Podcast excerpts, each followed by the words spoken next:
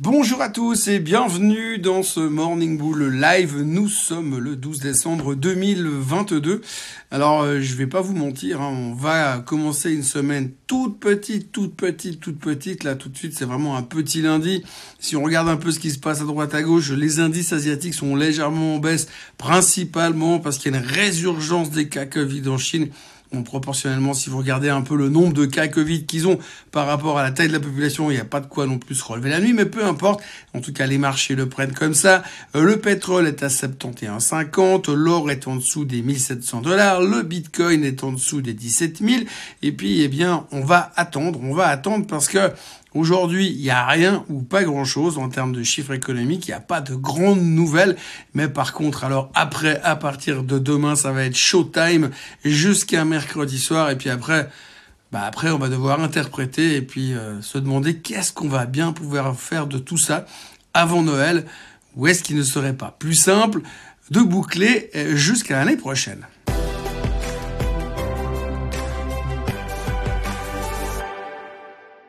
Donc je vais pas vous raconter d'histoire. Euh, aujourd'hui, c'est pas la plus grosse journée de l'année. Il n'y a pas grand chose à raconter. Alors oui, on pourra noter au passage, pour parler un petit peu d'autre chose de temps en temps, que Horizon Therapeutics a finalement est en train finalement de se faire racheter par Amgen. Alors on connaîtra le prix exact probablement aujourd'hui. La seule chose, c'est que comme le tour qui avait déjà quasiment doublé parce qu'il y a deux autres boîtes qui voulaient l'acheter derrière, entre autres Sanofi, Sanofi qui retiré ce week-end, eh bien aujourd'hui avec l'arrivée d'Amgen, eh bien on devrait finalement voir ce, euh, cette boîte de biotechnologie Horizon Thérapeutique disparaître et définitivement du paysage intégré à Amgen. Donc ça c'est une nouvelle, comme quoi des fois il y a d'autres nouvelles que ce dont on parle obsessivement en ce moment le CPI, l'inflation, la Fed, la récession et que va faire Monsieur Powell? Pour le reste, c'est plutôt calme. C'est vrai que cette semaine, on est surtout en mode on attend, on attend puisque euh, demain, on aura le CPI. Mais avant de parler du CPI, il est intéressant de faire un tout petit point sur le PPI,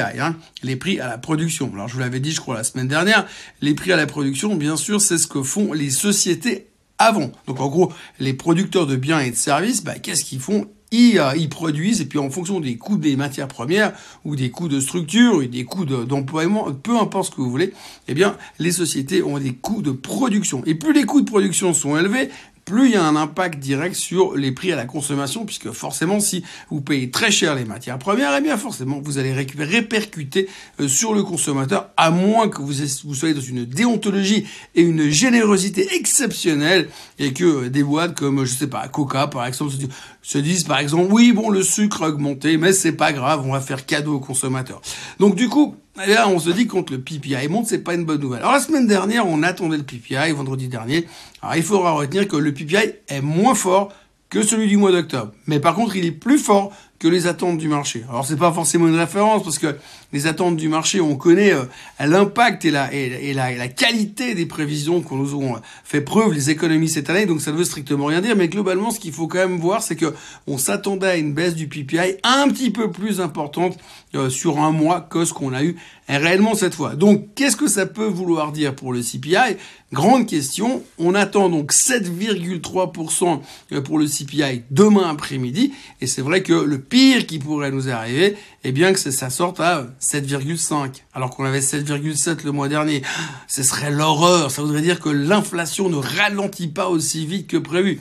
Si on regarde un petit peu les chiffres économiques qu'on a eu jusqu'à maintenant, ce serait pas forcément une surprise, hein, parce que quand on voit la force des chiffres de l'emploi, de l'ISM, etc., etc., des jolts encore la semaine dernière, eh bien, on pourrait avoir une mauvaise surprise avec finalement un CPI qui ne baisse pas suffisamment. Alors je rappelle quand même que le mois dernier, en passant de 8.1 à 7.7, on a quand même eu droit à 10% de rallye. Donc la question aujourd'hui que l'on peut se poser par rapport aux chiffres du CPI, c'est qu'est-ce qu'il faudrait avoir comme chiffre pour avoir le même type de rallye? Alors si je devais donner un chiffre, je parierais sur 2%. Hein, mais là tout de suite, euh, il faut quand même pas, pas rêver, on n'arrivera pas à ce genre de chiffre, bien entendu. Donc du coup, demain, on va se concentrer sur le CPI et les 7,3% que le marché attend. À partir de ce chiffre, une fois qu'il sera publié demain, eh bien on pourra se projeter en se disant que va faire la Fed? À quel moment la Fed va décider que il est temps de changer l'histoire des taux? Enfin, vous connaissez, ça devient tellement du, du réchauffé, et on se le répète encore et encore, que ça devient fatigant.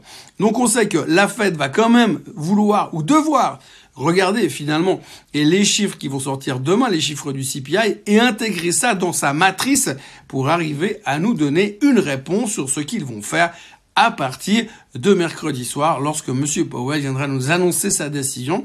Non seulement la décision qui devrait être à 77% une hausse de 0,5%. Quand je dis 77%, c'est que 77% des experts s'attendent à une hausse de 0,5% et euh, que les autres s'attendent à autre chose. Pour l'instant, évidemment, c'est 0,75 l'autre alternative.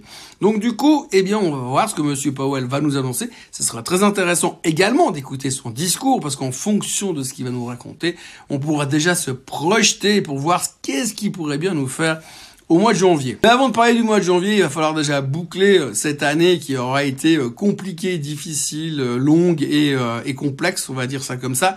Euh, aujourd'hui, on ne sait plus trop quoi penser. C'est vrai que quand on écoute les experts que l'on a en ce moment, euh, eh bien, on a quand même beaucoup, beaucoup, beaucoup de négativisme. La semaine dernière aura été une semaine quand même assez symptomatique sur ce sujet-là. On n'a jamais vu autant, enfin, je, de mémoire, j'ai jamais vu autant d'analystes, de, stratégistes, mais surtout de CEO euh, de banques comme Monsieur Jamie Dimon, mais aussi celui de Goldman Sachs, celui de Morgan Stanley, celui de Bank of America. tous les, les CEO et tous les banquiers sont en train de nous dire aïe aïe aïe aïe aïe, l'année prochaine ça va être très très dur. Alors effectivement, comme c'est parti aujourd'hui, par rapport au fait que l'on devrait finalement rentrer en récession, on est en train gentiment d'intégrer le fait que l'on va rentrer en récession et qu'on n'aura pas d'alternative par rapport à ça. La grande question, encore une fois, ce sera la violence de cette récession et c'est notre obsession pour le moment. Donc, vu qu'on est obsédé par la récession, eh bien aujourd'hui tout le monde est en train de nous dire que ça va être très très dur, qu'on va encore baisser violemment. Il y avait encore Monsieur Roubini qui faisait une explication, on disait qu'on va avoir un problème avec la dette, que finalement les gens pourront pas rembourser comme ils voudraient, et puis finalement que ça va être compliqué de se refinancer avec les taux qu'on a aujourd'hui. Donc les conséquences seront un effondrement de l'ensemble des marchés. Et lui, il pense que, encore une fois, c'est 25% de correction euh, possible euh, ces prochains temps euh, sur les marchés boursiers. Alors, ce qui est assez intéressant avec Monsieur Roubini, c'est que je suis pas un expert en Roubini, mais disons que depuis qu'il fait ça, là, depuis deux trois semaines, il parle régulièrement et je crois que son objectif de baisse, il varie entre 30 et 20% en fonction du public qu'il a en face de lui. Hein. Donc voilà, moi ce qui me frappe aujourd'hui, c'est cette, ce consensus dans le négativisme absolu qui fait un tout petit peu, euh, un tout petit peu peur, mais qui peut être positif parce que finalement on se dit souvent qu'on c'est évident de ce qui va se passer, eh bien, c'est évidemment faux. Donc, ce qui voudrait dire que vu que tout le monde est négatif, peut-être qu'on aura des bonnes surprises. Ce qui me fait rebondir sur ce chart. Alors, ce chart-là, c'est le chart des semi-conducteurs. Alors, on le regarde comme ça, il n'a pas l'air de faire grand-chose, il n'est pas extrêmement spectaculaire, mais il fait partie de ces charts hein, pour les vieux comme moi, quand vous regardez un chart, euh, moi j'en ai bouffé des centaines de milliers de charts au travers de ces 30 dernières années, et il fait partie des charts où je me dis, hum, celui-ci peut-être qu'il pourrait nous surprendre. Alors ce qui est assez intéressant au niveau du semi-conducteur index, c'est que dans le flag dans lequel il est en ce moment, dans cette espèce de configuration latérale moins volatile que d'habitude. Ce qui est intéressant à se dire, c'est que si par hasard lui il démarre, ce serait une bonne nouvelle. Soit. Mais en soi, le semi-conducteur index est un indicateur avancé. On dit toujours que si le semi-conducteur index démarre à la hausse, tout comme à la baisse, eh bien, c'est un signal comme quoi le marché devrait le suivre. Alors, c'est un truc qu'il faudra peut-être surveiller. Il n'y a pas d'urgence à utiliser des comptes étrangers pour investir aujourd'hui dans le semi-conducteur index. On connaît la précarité de la tech en ce moment. On sait que la tech n'aime pas quand les taux montent, donc c'est un peu touchy, mais néanmoins, quand on regarde la configuration du semi-conducteur index, après la récente affaire de monsieur Warren Buffett qui est venu acheter du TSMC en disant que vu que plus personne en voulait, c'était peut-être le moment de revenir dedans, et eh bien quand on regarde le semi-conducteur index, on se dit qu'il a une configuration qui est moins moche que d'autres et que ce serait pas exclu qu'après cette phase de consolidation, peut-être au début de l'année, il commence à accélérer à la hausse. Et s'il accélère à la hausse, ce sera peut-être le moment de se dire, eh ben tiens, peut-être que la fin du monde n'est pas pour tout de suite. Voilà, autrement, que dire d'autre? Rien, si ce n'est qu'on attend. Donc on va se contenter de s'asseoir sur nos chaises, euh, d'attendre patiemment demain pour les chiffres du CPI. Ça nous donnera encore plein de choses à raconter. Alors moi, je vais suivre attentivement cette journée du lundi 12 décembre en plus que c'est l'escalade à Genève. Euh, et donc, je vais me concentrer là-dessus pour avoir des trucs à vous raconter demain. Enfin, j'espère que j'aurai des trucs à vous raconter pour vous faire patienter encore quelques heures, puisqu'après, demain matin, il restera plus que quelques heures avant le CPI. Et puis après, on pourra patienter plus quelques heures avant la fête. Voilà, c'est une semaine donc passionnante qui commence et j'ai un tout petit peu peur d'une chose, c'est qu'une fois qu'on aura le discours de Powell, le CPI qui sera sorti, on va se dire ah bah c'est jeudi, ah bah je vais vite aller faire les cadeaux de Noël pour faire monter l'inflation et puis on se retrouvera probablement en 2023. Voilà, en tous les cas, moi je vous remercie d'avoir été avec moi ce matin.